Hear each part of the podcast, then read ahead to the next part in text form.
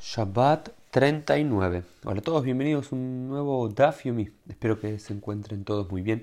Y nos encontramos al final de la página 38b con una nueva Mishnah, con nuevas particularidades y leyes puntuales en relación a esta provisión general del Bishul, del cocinado en Shabbat. Y la pregunta es qué se puede y qué no se puede hacer. Y hay una nueva Mishnah que dice lo siguiente: Ein notnim betzada meiham. No se puede colocar un huevo al lado de un meiham. Un meiham era una caldera en la cual cual se calentaba el agua durante Shabbat con un mecanismo que se había activado previamente a Shabbat. Es decir, eh, un huevo, habíamos dicho un huevo, ¿sí? El huevo, claramente estamos hablando de un huevo que no está hecho, la pregunta es, ¿se puede cocinar o cocer mínimamente en Shabbat? No sobre un fuego en sí, sino que se pone al lado de algo que está mínimamente caliente, que lo va a cocer de a poquito y, no de forma directa. ¿Se puede hacer eso o no se puede hacer en Shabbat? La respuesta es que no. Porque se va a coser un poco y tampoco se lo puede tirar poner dentro de un, arriba de un paño, de una, de una tapa o algo que esté caliente, no sea cosa de que eh, se termine cociendo en Shabbat. ¿sí? Esto es lo que se llama Toladot Esh. Toladot Esh son eh, subcategorías y subunidades del fuego. Por supuesto que habíamos dicho que no se puede cocinar sobre, si hay una sartén, por ejemplo, que está sobre el fuego, ahí es obvio que no se puede tener un huevo crudo para que se cocine. Sin embargo, tampoco se puede hacer lo que se llama un toladot esh, colocar algo que no es el fuego en sí, sino es un derivado del fuego, y al lado de ese derivado del fuego poner un huevo o poner otro alimento para que se cueza, para que se cocine, aunque sea de forma mínima en Shabbat, eso está también eh, prohibido. Y luego aparece una categoría muy importante que vamos a empezar a ver aquí en la Guimara en, relación al Bishul, que tiene que ver con la, lo que se llama Atmana. Atmana significa cubrir, ocultar. Dice, tampoco puede ser ocultado en la arena o en el polvo del camino para que se cueza. Es decir, de la misma forma que no se puede coser con lo que se llama como toladot esh, derivados del fuego en sí, tampoco se puede coser o ocultar de alguna forma con lo que se conoce como toladot hama, como derivados del sol. Es decir, lo quiero explicar de esta forma.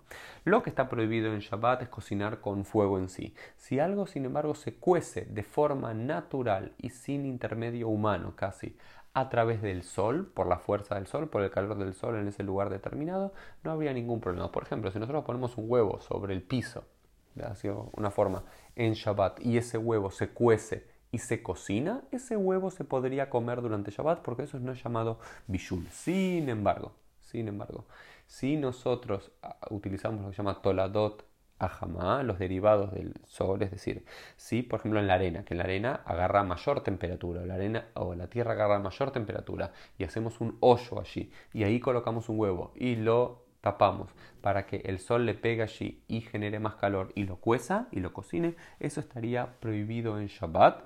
Eh, y los sabios dicen el por qué, no sea cosa que uno después termine utilizando un toladot es un derivado del fuego. Y así queda la, la, la en sí. Em, vamos a continuar un poco con, esta Mishnah que aparece aquí al final, que nos dice lo siguiente, una historia particular de los hombres de Tiberia. La gente de Tiberias, Tiberias en el norte de Israel, que es muy conocido por sus aguas termales, es importante entender esto, hizo pasar en otro tiempo un tubo de agua fría a través de un canal de agua caliente. Es decir, para tener agua eh, caliente en Shabbat, lo que hacían era pasaban por debajo de la tierra a un tipo de caño con agua bebible para que se vaya calentando con esa agua termal durante Shabbat. ¿Estaba permitido? No. Al parecer cuando lo hicieron sí estaba permitido. Sin embargo, como veremos, por eso dicen en otro tiempo, antes de que los rabinos los reten y digan que esa no puede ser la laja.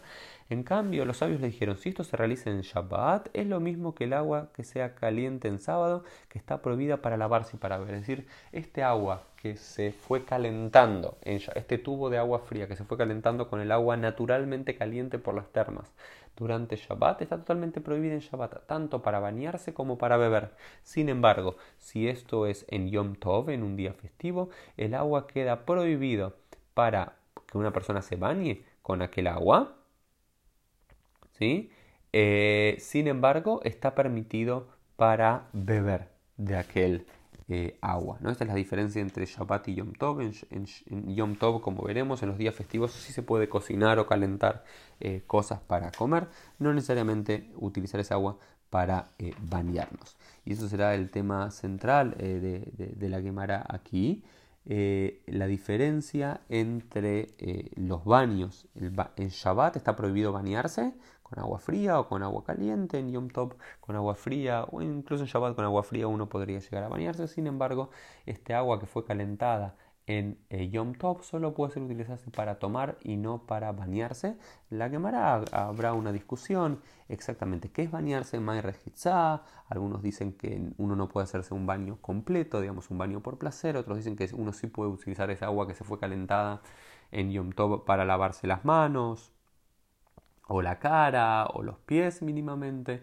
Algunos otros dicen que lo que no se puede hacer es un baño 100% que hay que dejar un ever, una parte del cuerpo sin em, bañarse, sin ser mojada, para mostrar la diferencia entre, entre Yom Tov, en el día festivo, y un día común en el cual eh, nos bañamos, pero puede estar eh, permitido.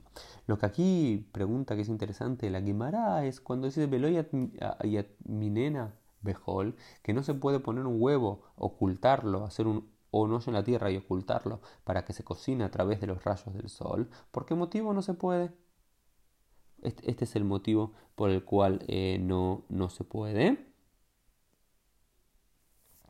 es el siguiente. Hay, hay dos posibilidades en la Gemara. Uno dice, Gezerá Shema Yatmin Be'arremetz. No sea cosa que uno no lo, no lo ponga sobre la tierra, sino sobre brasas calientes. Unas brasas calientes eh, muy, muy rotas, muy pequeñas, se puede asemejar a la arena entonces o a la tierra. Entonces no sea cosa que una persona se confunda y en vez de ponerlo sobre tierra, lo pone sobre brasas calientes. Y por supuesto que sobre brasas calientes está prohibido cocinar porque esto es llamado toladot esh, los derivados del fuego en sí.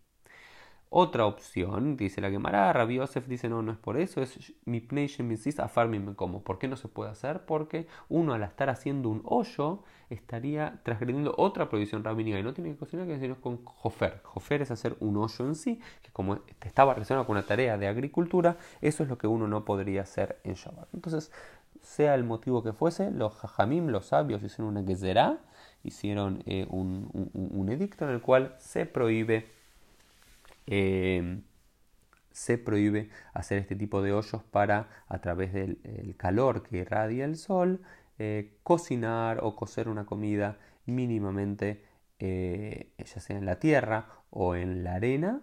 El otro tema que suma aquí la Guimara, que es interesante, es qué pasa si había una comida que era una comida seca, eh, y que para eh, ser comida en, en, Shabbat tenían que madijimo tabejamim Shabbat. Si, si hay que eh, tirarle agua caliente o agua fría en Shabbat para que esa comida pueda ser comida. Es decir, acá dice la laja, leo para, para explicar dabar y abesh, shenit bashel kvar me'erev Shabbat mutar le shorto bejamim Shabbat. Es decir, ¿para qué se puede usar agua caliente en Shabbat? Por supuesto, el agua caliente no se puede utilizar para cocinar algo, pero ¿qué pasa si algo ya estaba seco? Y ya estaba previamente 100% cocinado en Shabbat. ¿Se le puede tirar agua caliente encima para hacerlo comestible en Shabbat aunque ya estaba cocinado? Sí, se puede hacer eso. Umash shelonit bashel merev Shabbat mutar le dijo oleshfo alab maim hamim achlo eh, blejiamad mamash alaesh. Digamos. Y también una comida que no, que, eh, que no terminó de ser 100% cocinada antes de Shabbat, sino que se terminó de cocinar en Shabbat y para hacer comida tiene que limpiarse o terminar de hacerse con agua caliente, se podría hacer, pero con lo que se llama un cliché, un segundo un segundo recipiente y no del recipiente en sí en el cual eh, el agua estaba siendo calentada en Shabbat. Si el agua estaba siendo calentada en Shabbat en, digamos, eh, en, una olla, esa olla no la podemos tirar sobre la comida porque se dice que el agua a esa temperatura tiene el poder de cocción. Sin embargo, si esa agua se pasa a otro recipiente, lo que llama un cliché y un segundo recipiente, es, ese recipiente ya perdió ese agua, la temperatura de ese agua, a, trasvasarla, ya perdió la capacidad de cocinar, de cocer algo, por lo cual se permite utilizar ese agua para terminar de limpiar o terminar de preparar una comida eh, en Shabbat. Eh, esto fue todo por hoy. Nos vemos Dios mediante en el día de mañana.